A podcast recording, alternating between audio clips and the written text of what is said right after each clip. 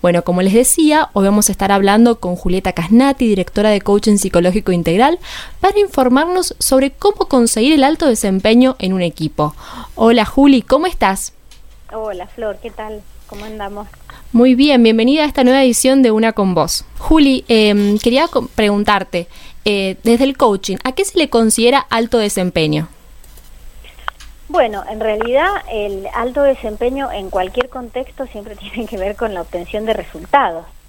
El tema es eh, cómo se obtienen esos resultados, porque vos podés tener un equipo, perdón, un equipo de fútbol, imaginemos, que tiene un altísimo desempeño, pero lo hace a costa de, eh, qué sé yo, patadas, piñas, cosas así que estén sacando los jugadores, pero bueno, en definitiva son tan buenos que siguen, termina siguen ganando los partidos. Entonces, eh, ¿a costa de qué están obteniendo ese resultado? Entonces, bueno, esto que te cuento que entre paréntesis, el, el coaching nació en el mundo del deporte, no en el fútbol, pero sí nació en el tenis, en deportes individuales, y con Timothy Galway que observó que eh, no todos tenían el mismo desempeño, eh, digamos, como resultado final. Entonces empezó a observar por qué era y se dio cuenta que no tenía que ver solamente con la parte física y el entrenamiento y todo lo demás, sino que también tenía que ver con la parte mental. Y de ahí sale lo que se habla de la actitud mental que se tiene frente al adversario, en el caso del deporte, ¿no? Entonces eso después se llevó al mundo de las organizaciones porque se dieron cuenta que la actitud mental en las personas es la que hace que un equipo tenga un alto desempeño. Entonces, tienen resultados, tienen buenos resultados, tienen mejores resultados si se entrenan que los que están teniendo, pero tiene que ver con la actitud mental con la que trabajan entre ellos, que bueno, que por supuesto tiene un montón de características, pero básicamente es lograr buenos resultados. Y Juli, también quería consultarte eh, cómo se trabaja entonces en el coaching con los equipos. Y bueno, la forma en que nosotros trabajamos es entrenando a los equipos para que puedan mejorar los resultados, porque convengamos que toda organización, sea de la índole que sea, lo que busca es mejorar sus resultados. Entonces, ¿cómo hacemos para hacerlo? Bueno, necesitamos cambiar la conducta. La conducta que tienen los miembros de un equipo son eh, en su mayoría inconscientes y son hábitos que han adquirido a lo largo de su carrera profesional o a lo, largo de todo el tiempo que llevan juntos trabajando y se hacen las cosas de una determinada manera que es a lo que se le llama la cultura del equipo o la cultura de la organización si hablamos ya, digamos, más macro pero lo que em, durante muchísimos años se creyó es que la forma de cambiar los resultados de un equipo, de una organización, era pensando en grandes estrategias. Entonces se hablaba de estrategias, de planes y cosas que, que tenían que ver con una visión preciosa y todo lo demás, pero no se lograban las cosas como se deseaban. Entonces se dieron cuenta que en realidad es muy bueno tener buenas estrategias, tener una visión clara hacia dónde ir y cómo lo vamos a hacer pero mucho más importante es la cultura y la conducta que tiene que tener el equipo para llegar a conseguir esos resultados. Entonces, ¿cómo hacemos para, para trabajar dentro del mundo de las organizaciones? Entrenar a los equipos para que hagan consciente las conductas que están teniendo eh, dentro del equipo y por qué están teniendo los resultados que tienen. Entonces, cuando empiezan a verse, empiezan a abrirse esas conversaciones que hacen falta tener para verse, para saber qué, le estoy dando yo a mi compañero, a mi compañera, y desde esa, em, salir desde esa ceguera es lo que a mí me va a permitir poder modificar la conducta, y al modificar la, la conducta empiezan a, haber otro tipo de relaciones. Al haber otro tipo de relaciones, empiezan a haber otro tipo de resultados. Juli, y hoy vas a estar con una charla taller, una webinar. Contanos un poquito en qué va a consistir esta webinar. Bueno, esta webinar tiene que ver justamente con todas las cosas que yo te estoy contando a vos. Eh, vamos a contar cuál es el impacto de los paradigmas que tienen los equipos, eh, porque cada una de las personas tiene un propio paradigma personal, individual, que lo ha creado a lo largo de su vida, pero la suma de todos esos paradigmas, en definitiva, es la forma en que el equipo está mirando lo que sucede o lo que quiere que suceda. Entonces, eh, lo que voy a estar conversando es cuál es el impacto de los paradigmas en los equipos de trabajo y cómo hacer para transformar los paradigmas para este, tener paradigmas mucho más funcionales y que los lleven a mejores resultados. ¿Y cuál sería entonces, este sería el objetivo de esta charla taller, enseñarle a los equipos eh, este cambio de paradigmas y entrenarlos? Claro, por un lado es tomar conciencia del poder que tienen los paradigmas. Voy a hablar de las distintas palabras como lo que es el poder, lo que son, lo que es un paradigma, cómo se construye y cómo opera eh, finalmente en la conducta del equipo. Y después cómo hacer para transformarlo. Y además de todo esto, que es una cosa que a todo el mundo le viene bien conocerlo para comprender por qué un equipo está teniendo los resultados que tienen, al final les voy a presentar un programa de formación que es el que estamos por iniciar ahora en mayo, que es para formar consultores en coaching por competencias, que justamente se entrenan para formar equipos de alto desempeño. Juli, ¿y va a estar dirigido entonces solo para empresas o también pueden acceder otras personas a esta webinar? En realidad pueden acceder todas las personas que estén interesadas en conocer cómo operan las conductas de los equipos y por qué tienen los resultados que tienen. Vos, si te pones a pensar, Flor, verás que absolutamente en todo tipo de organización hay equipos. Entonces, eh, el que quiera saber cómo funcionan los equipos y el que esté interesado en entrenarse, en generar equipos de, alto rendimiento, eh, está buenísimo que, que participe justamente porque primero para comprenderlo y por otro lado para, para conocer de qué se trata este programa que nosotros vamos a iniciar ahora en mayo. ¿Y qué herramientas les brinda este programa a las personas en particular, Juli?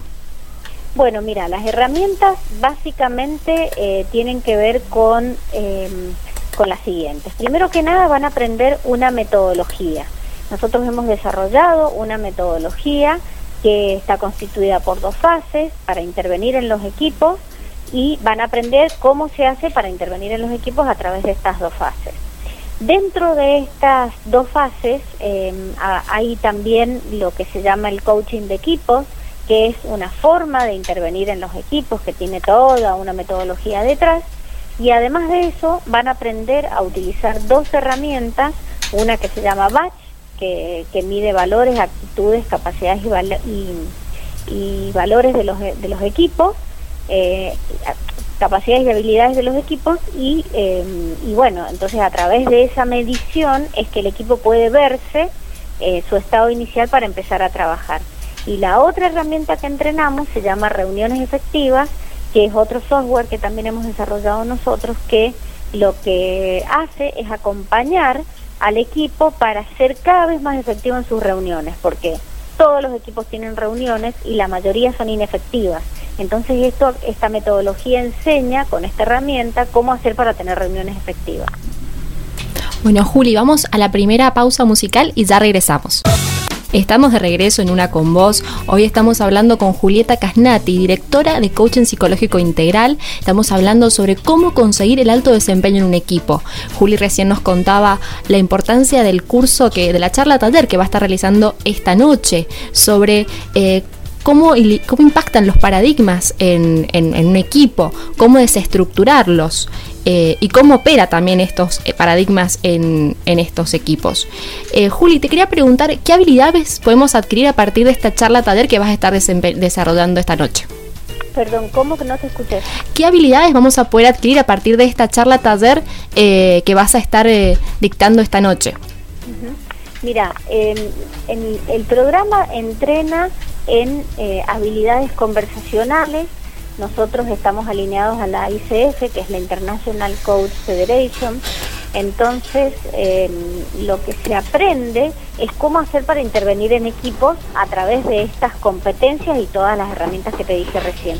Entonces, aprendemos a escuchar, aprendemos a, hacer preguntas, aprendemos a observar desde la escucha, por ejemplo, aprendemos que no solamente escuchamos las palabras que dice la otra persona, sino que también escuchamos emociones, también escuchamos el lenguaje corporal, también escuchamos los paradigmas desde los que nos habla, también escuchamos este, lingüísticamente, eh, aprendemos a distinguir en el lenguaje, por ejemplo, cuando una persona hace una generalización y romper la generalización. Es decir, hay un montón de competencias que, deben entrenarse para poder intervenir en un equipo. Y eso es lo que va a, tener, digamos, el consultor como habilidades personales. Pero además de eso están las metodologías y las herramientas que te mencioné recién. ¿Y qué competencias individuales nos va a permitir fortalecer entonces? Esto es lo que vos nos decías, lo de la escucha, escuchar al otro. Exactamente. Van, van a aprender a, desde lo personal. Eh, tenemos que entender que las relaciones que nosotros establecemos con los demás tienen que ver con las relaciones que primero hemos establecido con nosotros mismos, ¿no? Eh, eso se, se trabaja muy profundamente en el programa que forma como, como coaches profesionales, el CPI que le llamamos nosotros. Ese es muy profundo desde lo individual, ese está orientado más a comprender al equipo en su totalidad. De hecho, la mirada que nosotros tenemos es una mirada sistémica, porque entendemos que eh, no hay individualidades, sino que es un solo sistema que tiene sus características. Y cada uno de los miembros aporta para que ese sistema tenga esas características. Entonces, eh, lo que se busca es, desde lo personal, aprender a observar eso, aprender a, a, observar, por ejemplo, una de las cosas que hacemos es, si fuera presencial, ¿no? Es conocer eh, cómo está la geografía del equipo, por ejemplo, cuando, cómo se sientan, quién se pone en la punta, quién se pone al costado, quién está más adelante, quién está más atrás, a eso se le llama geografía. Y eso nos está hablando del equipo.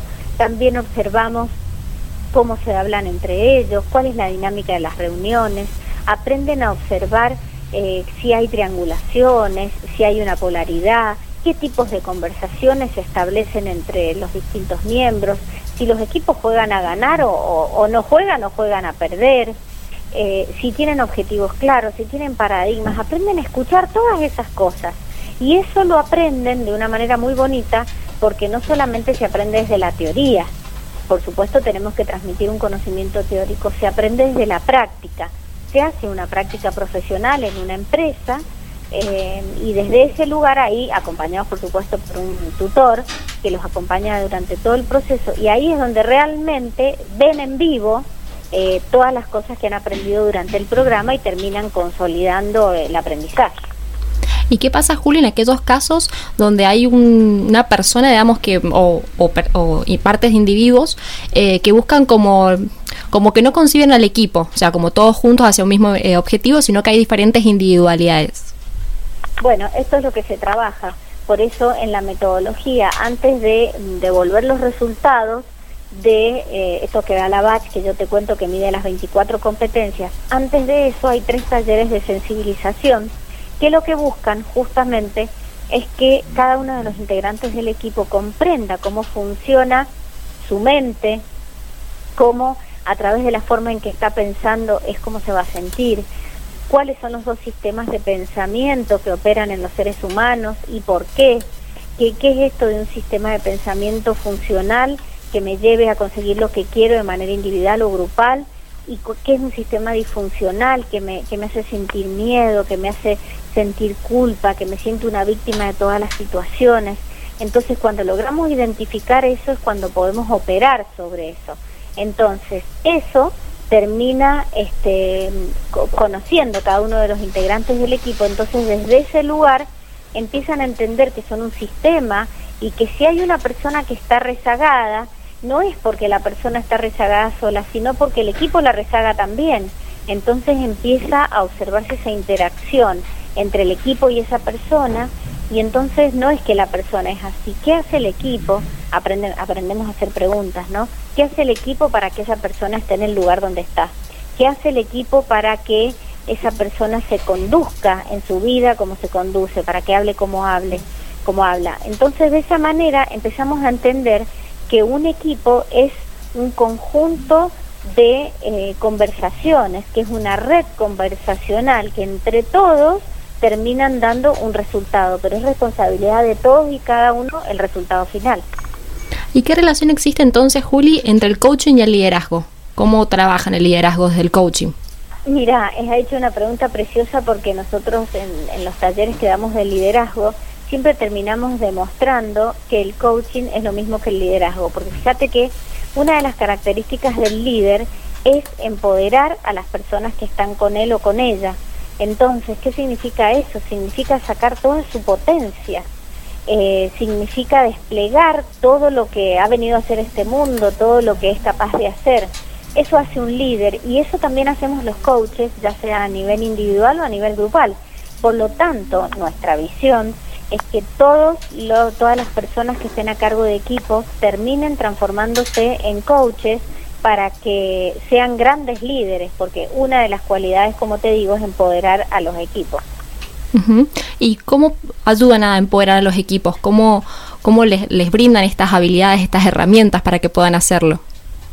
Mira, eh, aplicando todas las cosas que se aprenden en el programa, por ejemplo, escuchando, observando, escuchando para qué es bueno cada uno, escuchando los intereses, escuchando las necesidades, escuchando cuál es ese propósito, esa, esa, esa misión para la que está acá, aquello que, que está escondido muchas veces en las personas, pero, pero está ahí brillando y que solamente está esperando a salir afuera. Muchas veces los grandes líderes ven antes las potencialidades de las personas que las propias personas. Y eso mismo hace un coach, es ver lo que no está pudiendo ver la persona, lo que está presentándose como ciega.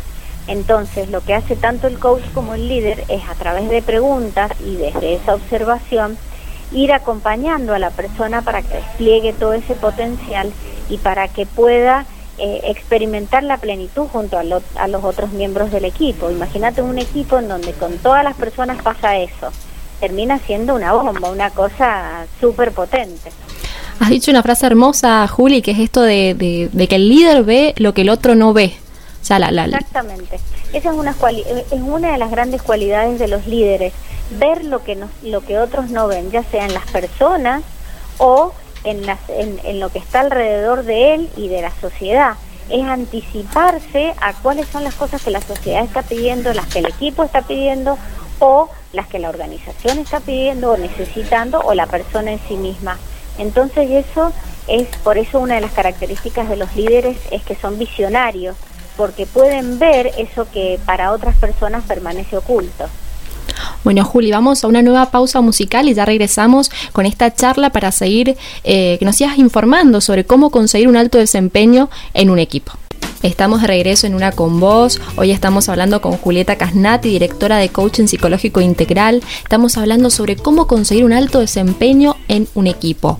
Eh, Juli recién nos estaba mencionando el papel del liderazgo, del coaching, de cómo eh, el coach se anticipa a ver las debilidades y las fortalezas de las personas para anticiparse y sacar lo mejor de cada uno de los miembros de un equipo. Juli, te quería consultar en este bloque eh, por qué el coaching entonces em, eh, ¿Qué es el coaching entonces para el liderazgo? El coaching es este es una, herramienta que podemos aprender eh, siendo líderes de equipos y, de esa manera vamos a poder, primero, mira, el liderazgo tiene que ver con, con dos cosas.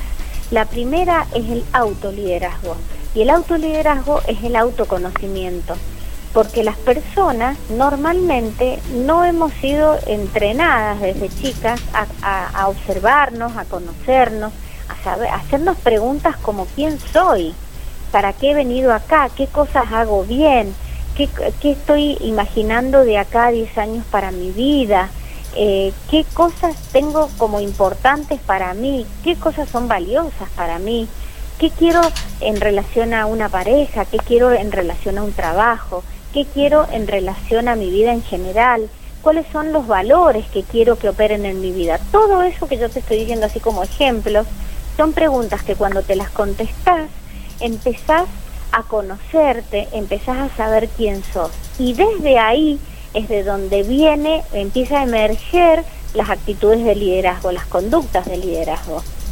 ¿Por qué?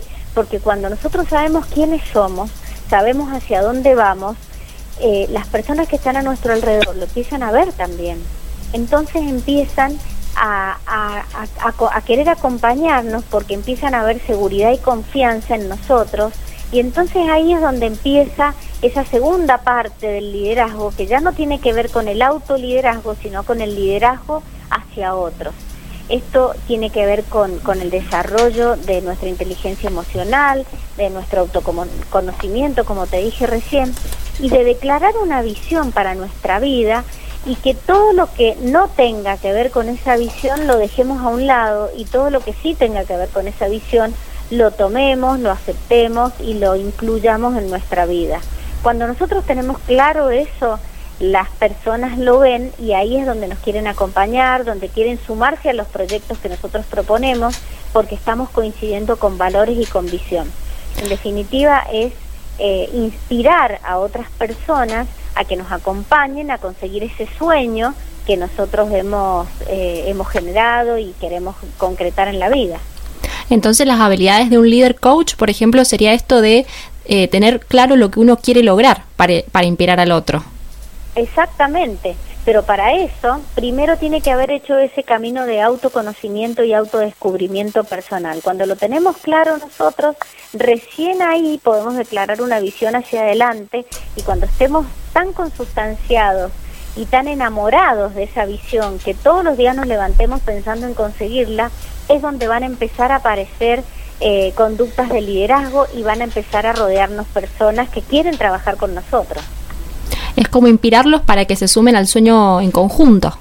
Exactamente, es, es como, como contagiar eh, todas las personas que tenemos un mismo sueño eh, para entre todos conseguirlo. Alguno lo ideó, pero en realidad es un sueño de todos es como, como si se van reuniendo frente a una fogata porque todos están necesitados de calor. Bueno, es lo mismo. ¿Viste cuando se prende un fuego y de repente hace frío y se van acercando todas las personas al fuego para calentarse? Bueno, acá es exactamente lo mismo. Cuando se, se prende una llama, un fuego interior, esa luz que emerge de una de las personas, empieza a iluminar a todas las personas que comparten ese sueño y entonces ahí es donde se empieza a hacer cada vez más grande el sueño porque entre todos lo, lo potencian y lo acrecientan. ¿Y qué pasa, Juli, cuando hay competencias, cuando una parte del equipo quiere competir con el resto? ¿Cómo tiene que trabajar un buen líder esa parte? Bueno, cuando hay competencia, eh, en realidad es porque no están teniendo un mismo objetivo porque cuando tenemos un mismo objetivo, cada uno entiende que tiene que hacer lo suyo para que ese objetivo, que es superior a todos, eh, lo podamos conseguir. Hay un, un, término muy bonito que a mí me gusta mucho hablar de eso que se llama BIHAT, que es ese sueño tan profundo y grande con el que nos tenemos que conectar todos para poder, eh, para poder eh, digamos, generar sueños más grandes.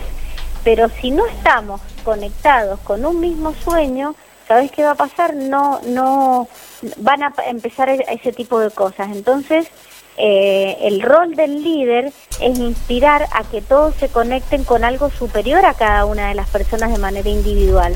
Es decir, algo que sea más grande que ellos para que entre todos quieran conseguirlo, buscarlo y alcanzarlo. Entonces, lo que cada uno quiere dar es lo mejor de sí para que ese sueño se cumpla, para que ese objetivo común se cumpla. Cuando no hay un objetivo común y se dan esas diferencias, es porque justamente, como decís vos, eh, hay competencias. Si hay competencias es porque no están buscando el mismo objetivo. Entonces, lo que tiene que hacer el líder es unirlos en un mismo objetivo para que todos quieran conseguir eso. Y al querer conseguir lo mismo, ahí sí cada uno va a dar lo mejor de sí. Entonces, ¿cuál es el perfil que debe tener un buen líder entonces, Juli, como para repasar? ¿El perfil? El perfil de un buen líder. Bueno, mira, tiene, eh, lo hemos hablado en otros programas, pero yo siempre hablo de, siete tips que tiene que tener un líder. El primero, primero, primerísimo punto de partida es autoconocimiento, como te decía, el autoliderazgo. Tiene que dedicar un tiempo a sí mismo para saber quién es, lo que quiere y hacia dónde quiere ir.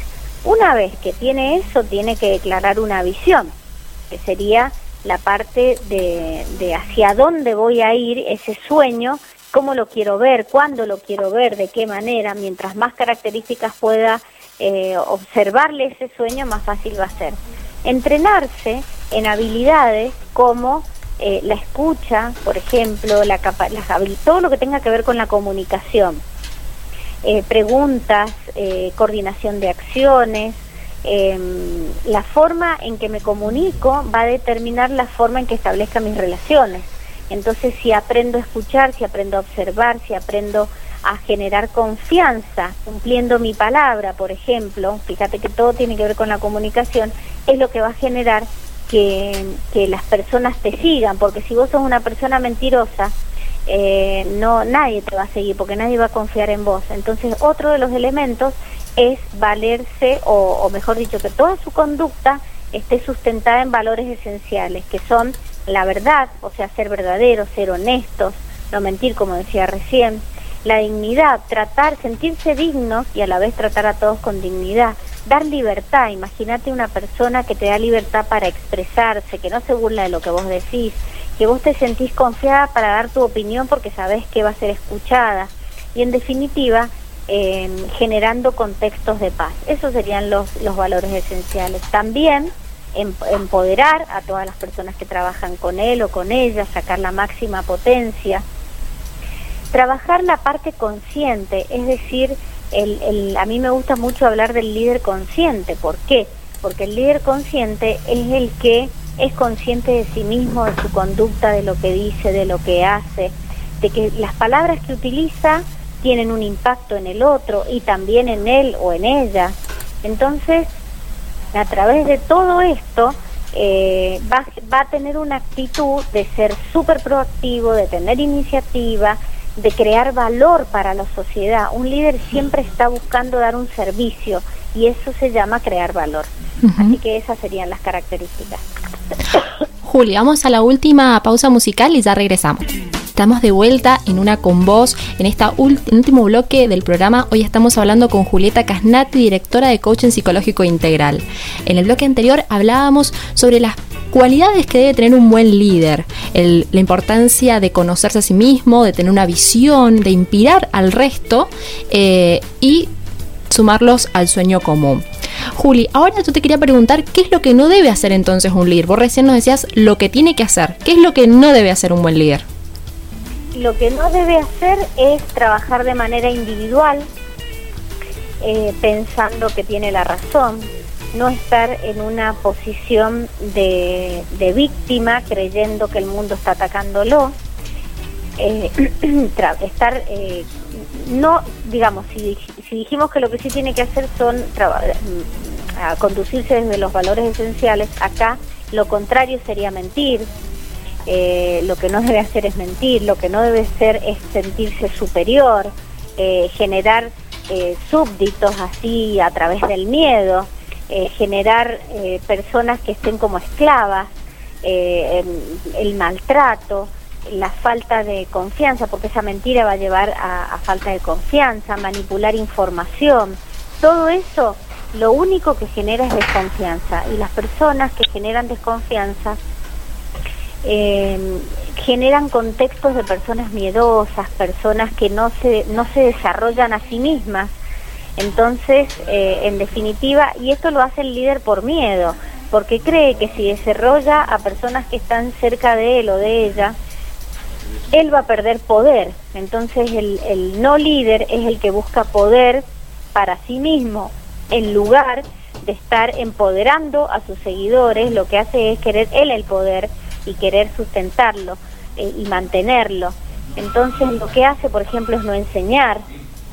Eh, estas son las conductas del no líder.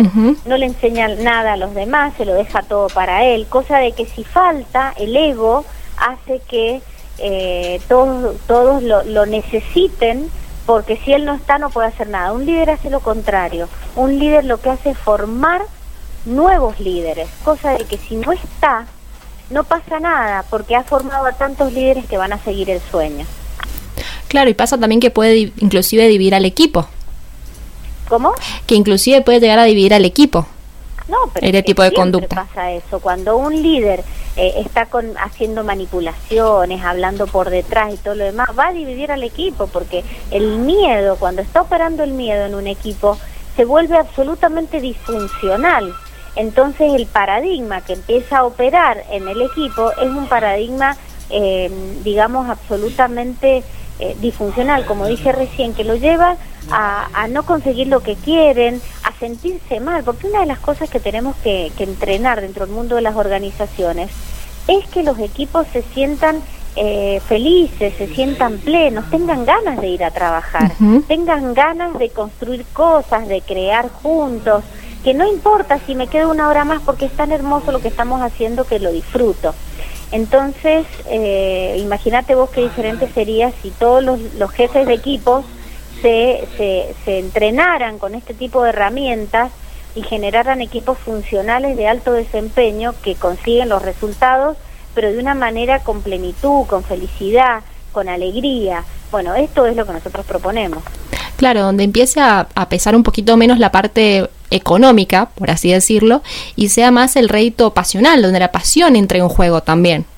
Bueno, has dicho una palabra que es una de las características de los líderes, que es la pasión. Los líderes son, líderes son absolutamente apasionados. ¿Por qué? Porque es tan fuerte la conexión consigo mismos y con su esencia y con lo que vinieron a hacer este mundo que no pueden dejar de hacerlo.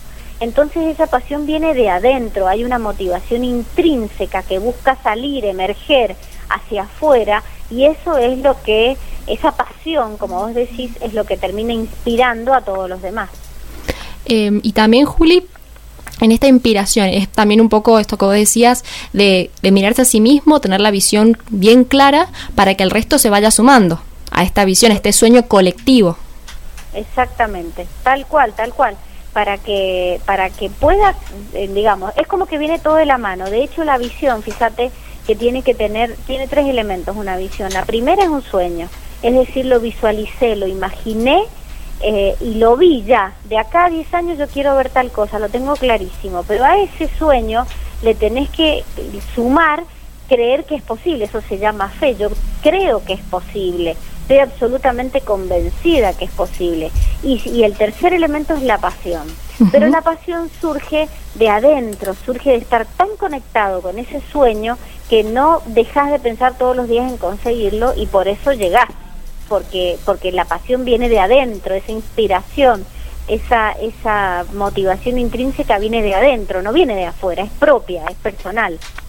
Juli, ¿y qué rol tiene el empowerment en esto de trabajar con los equipos? Bueno, Empowerment es una herramienta que nosotros hemos eh, desarrollado que justamente lo que busca es eh, invertir las proyecciones en los equipos o en los grupos o en las personas de manera individual, porque cuando vos proyectás afuera la causa de todo lo que a vos te pasa, eso se llama proyección psicológica, ¿no? Eh, es un mecanismo de defensa que tenemos los seres humanos que ponemos afuera la causa de lo que nos pasa, sin darnos cuenta que todo lo que nos pasa nosotros somos causa, uh -huh. nosotros generamos todo lo que experimentamos. Entonces lo que busca esta herramienta es invertir esa proyección y devolver el poder personal a la persona o al equipo. Por eso se llama empowerment, es empoderamiento. Y de, de, primero tendrían que ver, por ejemplo, esas ideas limitantes para poder entonces, con a través del empowerment, empezar a, a motivarlos, a cambiarlas. Totalmente, a través del empowerment nos conectamos con esas creencias limitantes que, que nos están llevando de manera inconsciente, absolutamente inconsciente, a comportarnos como nos comportamos, a sentir como sentimos y desde ahí a tener los resultados que tenemos, ya sea de manera individual o de manera grupal. Es, es indagar profundamente para hacer emerger todo eso que está inconsciente, ciego para la persona o para el equipo y desde ese lugar poder empezar a hacer otras cosas transformando esa creencia por una más posibilitante. Juli, la última pregunta. ¿Qué mensaje sí. le dejas a la audiencia? ¿Por qué deben estar presentes hoy en la charla taller que vas a estar llevando a cabo? ¿Por qué deben estar presentes? Porque es fundamental comprender cómo funciona la conducta humana. Voy a estar hablando de la conducta humana y por qué la conducta que tenemos cada uno de nosotros es como es. Voy a estar hablando de los niveles neurológicos, cómo, cómo generamos la conducta, de dónde sale la conducta y a partir de eso comprender por qué los equipos funcionan como funcionan y cómo hacer para poder transformarlos.